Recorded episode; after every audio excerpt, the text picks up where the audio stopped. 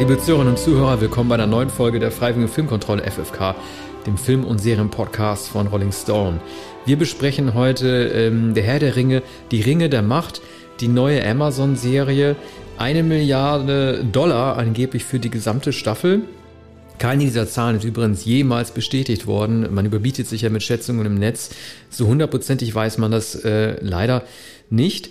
Ähm, wir besprechen die äh, ersten beiden Episoden. Ich weiß gar nicht, ob man die zweite schon sehen kann äh, bei Amazon, aber ich konnte die sehen und ohne zu viel spoilern zu wollen, will ich nur auf so ein paar äh, kleine Inhalte eingehen. Ähm, es gibt ja so einen Satz in der ersten Staffel, den einer der Charaktere, ich weiß nicht, ich glaube, es ist Elrond, äußert, Vergangenheit begleitet uns immer ob wir wollen oder nicht.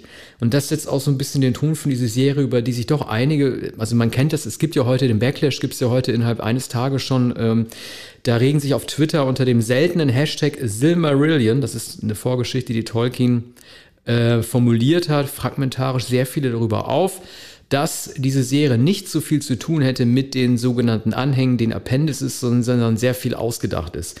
Ich frage jetzt mal dich, Arne, als jemanden, der ähm, die Tolkien-Romane vielleicht noch nicht so oft gelesen hat, ob das sowas für dich eine Rolle spielt oder ob es dir egal ist, solange nicht die Geschichte selber, also das Drehbuch überzeugt.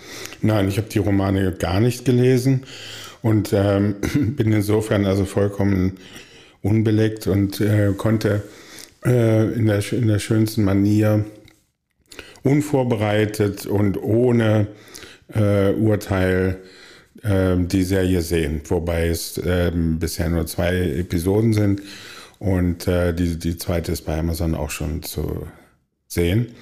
Und äh, bei beide habe ich geschaut und ähm, ich höre immer so am Rande äh, etwas von, von verschiedenen ähm, Äußerungen in den sozialen Medien und da gibt es ja zweifellos äh, neben äh, vielen Blogs auch ähm, zahllose Äußerungen schon zu der Serie und da heißt es unter anderem, na das ist ja alles äh, vollkommen hohl, das sind nur Schauwerte, das sind Spezialeffekte und es ist vor allem dieses, äh, wie heißt es, dieses digitale Verfahren, das die Hintergründe und die Landschaften macht. Das sieht man natürlich zum Teil. Also es hat eine hohe Künstlichkeit, etwa auf dem Meer und etwa auch die ähm, äh, zauberischen Landschaften, sicher auch die Zwergenhöhle. Ähm, das ist, ist zwar alles Kunst, ich denke auch liebevoll gemacht, aber es lässt sich natürlich nicht verhindern, dass man bei einem Sturm auf dem Meer und wenn äh, Figuren schiffbrüchig sind und, und auf, auf dem Meer herumsegeln, äh, dass, man, dass man da digitale Hintergründe braucht. Aber du kennst dich damit besser aus Sag du etwas dazu. Ja. Ich hatte ja, äh, wir machen ja relativ selten äh, Werbung im Podcast für unsere eigenen Artikel. Und das kommt jetzt wahrscheinlich ein bisschen cringy, wenn ich ausgerechnet auf meine verweise, aber ich habe tatsächlich mit relativ vielen Leuten aus dem Besetzungsstab und dem Produzentenstab äh, gesprochen, darunter auch mit dem Illustrator John Howe, aber auch mit Ron Ames, gerade weil wir über Spezialeffekte äh, gesprochen haben, ähm, die du gerade erwähnt hast. Natürlich, also er hat ja betont, dass ähm, Du äh, spielst ja auf die Szene, an der Galadriel und der Mensch da auf diesem offenen Meer gegen den Sturm und gegen dieses komische Echsending kämpfen.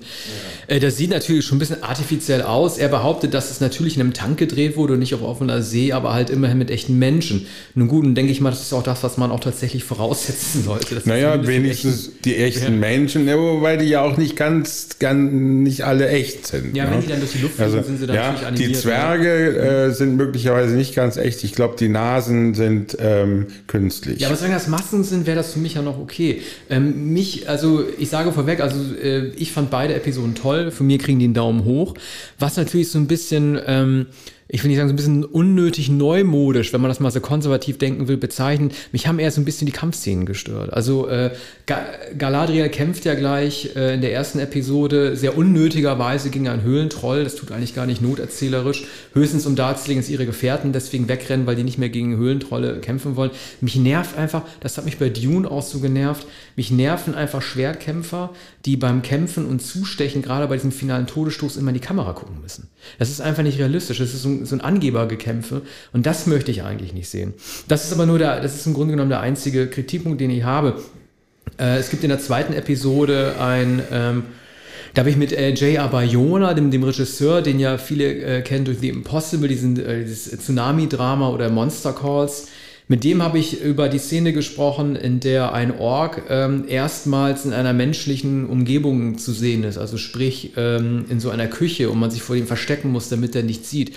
Und ich finde, diese Übertragung neuer Elemente ähm, Orks in neuen Lebensräumen zu zeigen oder generell diese Schauplatz-Herausforderung, äh, das hat mich doch begeistert. Also J.R. Bayona hat das angelehnt an ähm, den, äh, den fünften Jurassic Park-Film.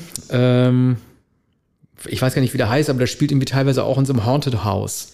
Und da hat er so, so ein paar Dinge übertragen. Und das ist das, was die Serie gut umsetzt, Konstellationen neu herzustellen zwischen Antagonisten und Protagonisten. Es gibt ja unter anderem auch einen Elben, der sich in eine, in eine äh, menschliche Frau auch verliebt, dass man sowas nochmal zeigt. Ähm, das habe ich doch auch ein bisschen vermisst äh, vorher, vorher vermisst. Also gerade in sehr geradlinigen Hobbit-Filmen, wobei man ja auch hier sagen muss, es wird ja auch aufgefallen sein, irgendwas muss ja dahinter stecken, dass Tolkien immer die Menschen als schmutzig, verwahrlost, weniger intelligent und auch nicht so gut aussehend dargestellt hat. Ich wollte es gerade ja, sagen und die Frage stellen, ob diese verfilzten, wollenden Gestalten die eigentlichen Menschen sind, während wir ja die Elben durchaus auch in menschlicher Gestalt sehen, aber edel, gut und ähm, mit, na, na, mit großen Mächten, mit großen Kräften ausgestattet, auch äh, sehr gescheit. Am besten gefällt mir eigentlich die Höhlenszene mit äh, den Kleinwüchsigen und dem, dem Elben. Es ist ein Prinz, ein König, der, ja, der, ja, König der befreundet ist mit dem, mit dem Zwergenanführer. Ja, das, das fand ich auch am besten. Es war einfach, da hat man sich Zeit gelassen. Das hat ja Bayona äh, auch gesagt.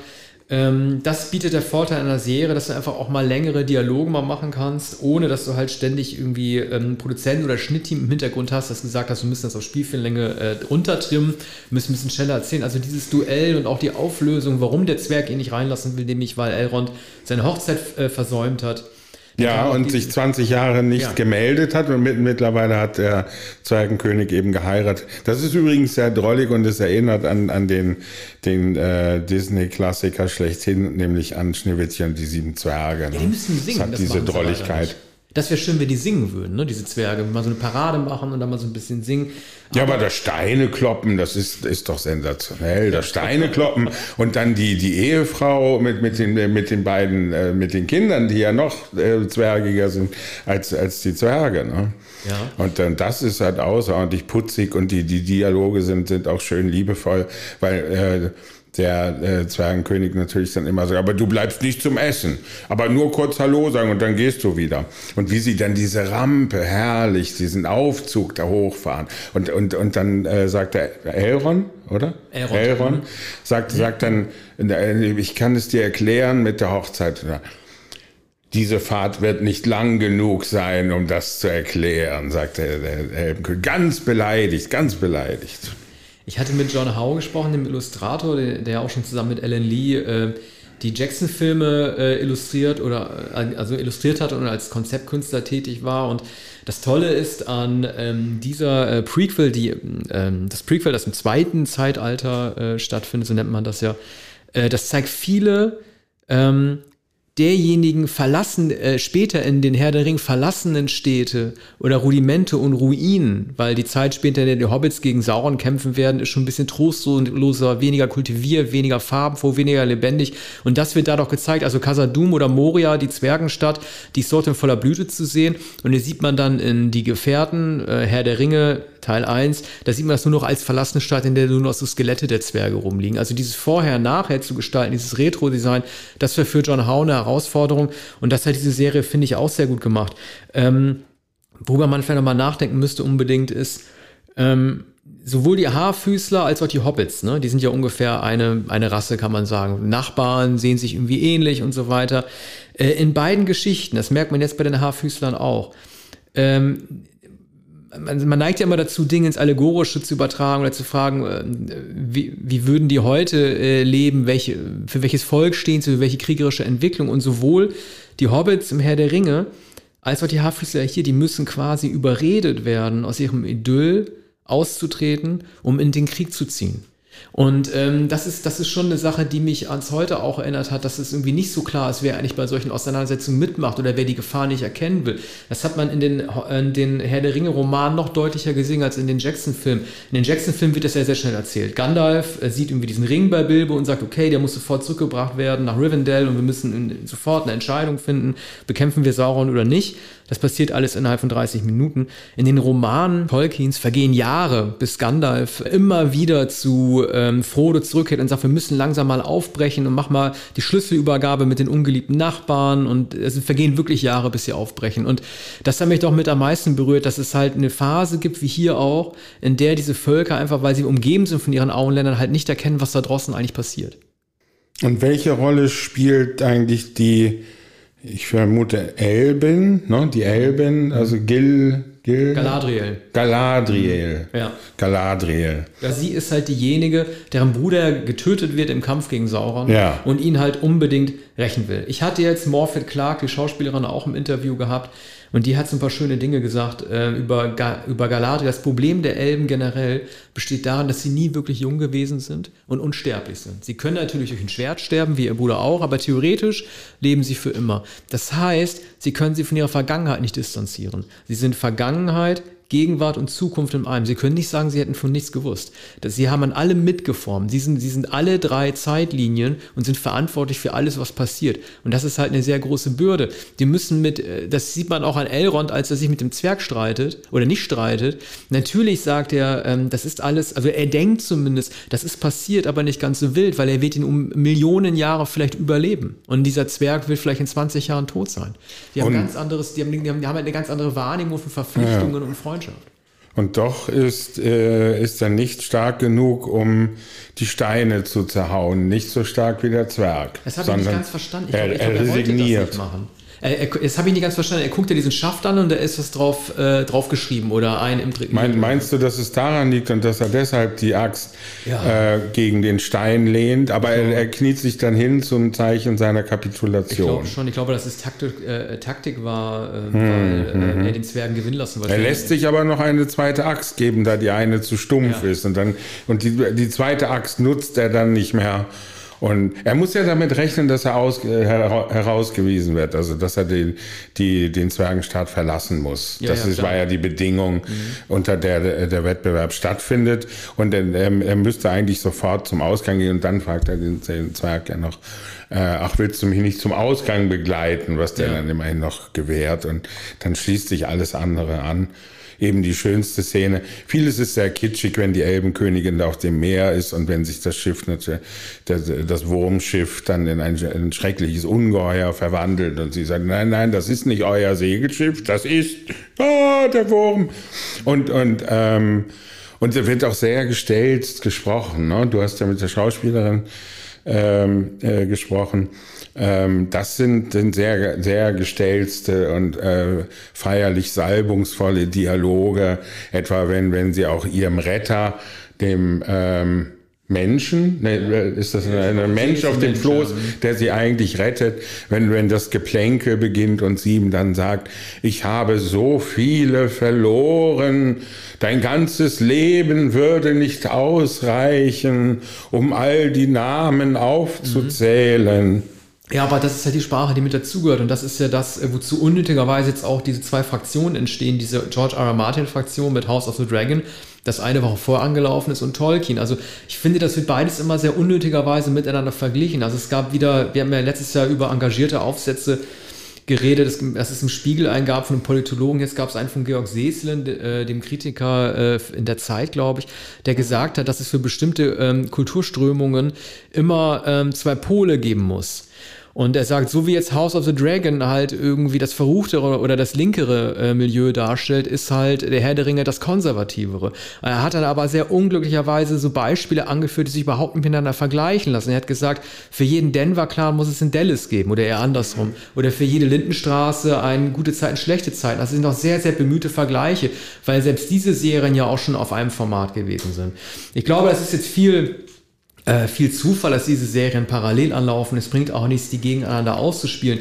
Was Morphy Clark halt im Interview noch gesagt hat, ist, was ihr so imponiert hat, ist, äh, gerade weil du vom Gestellten sprichst, ne, das stimmt natürlich. Sie wies halt darauf hin, dass das sehr unzynische Figuren sind. Die haben keinen doppelten Boden. Die sind sehr aufrichtig mit dem, was sie sagen, im Guten oder im Bösen.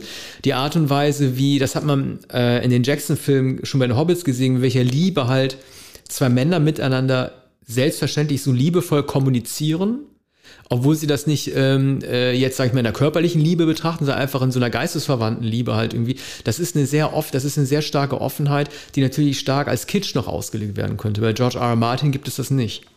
Mm, ja, dann, da bin ich bei, bei, bei Dragon nicht, nicht, nicht ganz sicher. Aber äh, Dragon ist natürlich äh, rabulistisch und ähm, ähm, immer auch sehr schlecht geschrieben. Die Dialoge sind, sind viel schlechter geschrieben als, als in, ähm, im Herr der Ringe oder vielmehr Ringe der Macht, muss man ja sagen. Also die, die äh, Dialoge sind zum Teil raffiniert, zum Teil äh, witzig. Ähm, und, und manche sind eben, und äh, was die Elbenkönigin betrifft, meistens kitschig. Es beginnt ja schon so mit, mit, mit der ähm, mit der Geschichte vom Bruder, der ähm, vom, äh, vom Schwert äh, mit dem Schwert umkommt und das dauert, glaube ich, keine zehn Minuten in dem Film, dann ist der Bruder tot. Ne? Und dann, da, dann beginnt, glaube ich, überhaupt erst der Vorspann und dann beginnt die eigentliche Handlung und äh, der, der Bruder ist dann sozusagen das Movens von dem aus, sie, äh, man muss ja sagen, den Rachefeldzug beginnt oder den Kampf gegen, heißt es Sauron? Sauron, Sauron ja. Und dann äh, sieht man ja immer, immer wieder dieses, dieses Teufelszeichen. Ne? Und äh, ganz lustig ist auch der kleine dunkle Bursche, der unter den Brettern in seiner Wohnung Mäuse vermutet und dann aus Wut ähm, ähm, ein Loch in, ins Brett schlägt und wer kommt da hervor? Der Dämon. Das sind nicht Mäuse, es ist der Dämon und, und dann ähm, springt er dann hinein in die unterirdischen Schluchten und, und Gänge auf, auf der Jagd. Also da, äh, da trifft es fast die Stranger Things. Ne? Ja. Äh Insofern könnte Georg Seeslen mit Recht sagen, wir haben Stranger Things, wir haben The Dragon und wir haben jetzt noch ähm, äh, Ringe der Macht. Ja. Ich, also ich verstehe trotzdem nicht ganz, warum jetzt mit so einer Bösartigkeit von manchen Seiten auf diese Serie so eingedroschen wird. Eben aus diesen zwei Gründen, dass sie zu unähnlich sei gegenüber dem Ausgangsmaterial, als auch, dass sie zu konservativ oder lieblich sei. Ich frage mich äh, die ganze Zeit, was, was dahinter steckt oder was, was die Leute erwartet haben. Also ähm, schon die sechs Jackson-Filme, also die Herr der Ringe-Filme, als auch ähm, die Hobbit-Filme, gut, da war als Consultant oder so jetzt gar nicht dabei, da hat, hat damit nichts zu tun. Die wurden so auf ihre Art von äh, Sword and Sorcery oder Fantasy-Fans so auch akzeptiert. Ich habe das Gefühl, dass die Zeit jetzt einfach eine andere ist. Also anscheinend reicht es den Leuten nicht mehr, so eine straight, so eine Straight-Face-Geschichte auf den Tisch, auf den Tisch zu bekommen. Ich kann mir das nicht anders erklären. Ja, aber vor allem will ja jeder mitreden. Also es bilden sich ja gar, es bilden sich dann zwar Fraktionen, ähm, aber ähm, jeder, der sich überhaupt dafür interessiert, hat doch zu der einen wie der anderen Serie eine Meinung, so wie wir beide äh, vor kurzem über Dragon gesprochen haben. Jetzt sprechen wir über Ringe der Macht. Na, ich gehöre nicht zu den Aficionados, nicht zu den äh, Kennern und eigentlich nicht zu dem Publikum. Sogar ich habe eine Meinung und befasse mich jetzt damit. Ja. Und es ist doch ein, eine riesige, noch, noch wissen wir ja nicht, wie, ähm, wie die Zuschauerzahlen sind. Aber beide sind doch wahrscheinlich gigantisch. Ja, für, doch, ich glaube, Amazon hat gemeldet am ersten Tag 25 Millionen Zugriffe. Naja, ja, aber ich gigantisch. Weiß, ich weiß nicht, ob das ist es viel. Ich habe keine Ahnung. Also Natürlich. Netflix zum Beispiel meldet ja nicht immer die Anzahl der Abrufe, sondern die Anzahl der gestreamten Stunden, weil das beeindruckender aussieht. Wenn dann irgendwie bei Bridgerton steht oder bei Stranger Things äh, 4, wenn dann irgendwie da steht hier 600 Millionen Stunden seit ähm, Bereitstellung, ja. dann klingt das total toll. Man weiß aber nicht wirklich, was diese Zahl bedeutet, denn die kann ja alles bedeuten, dass es durchläuft, dass man anmacht und wieder ausmacht, weil es so schlecht ist. Gut, aber 25 Millionen Abrufe, das ist halt genau das, was Amazon bisher gefehlt hat, weil die nämlich keine eigenständig gut laufende Serie bisher haben. Ja, und es ist, also Amazon ähm, ist, ist natürlich ein Prime-Angebot, insofern ja. es ist ähm, leicht, ähm, leicht zugänglich.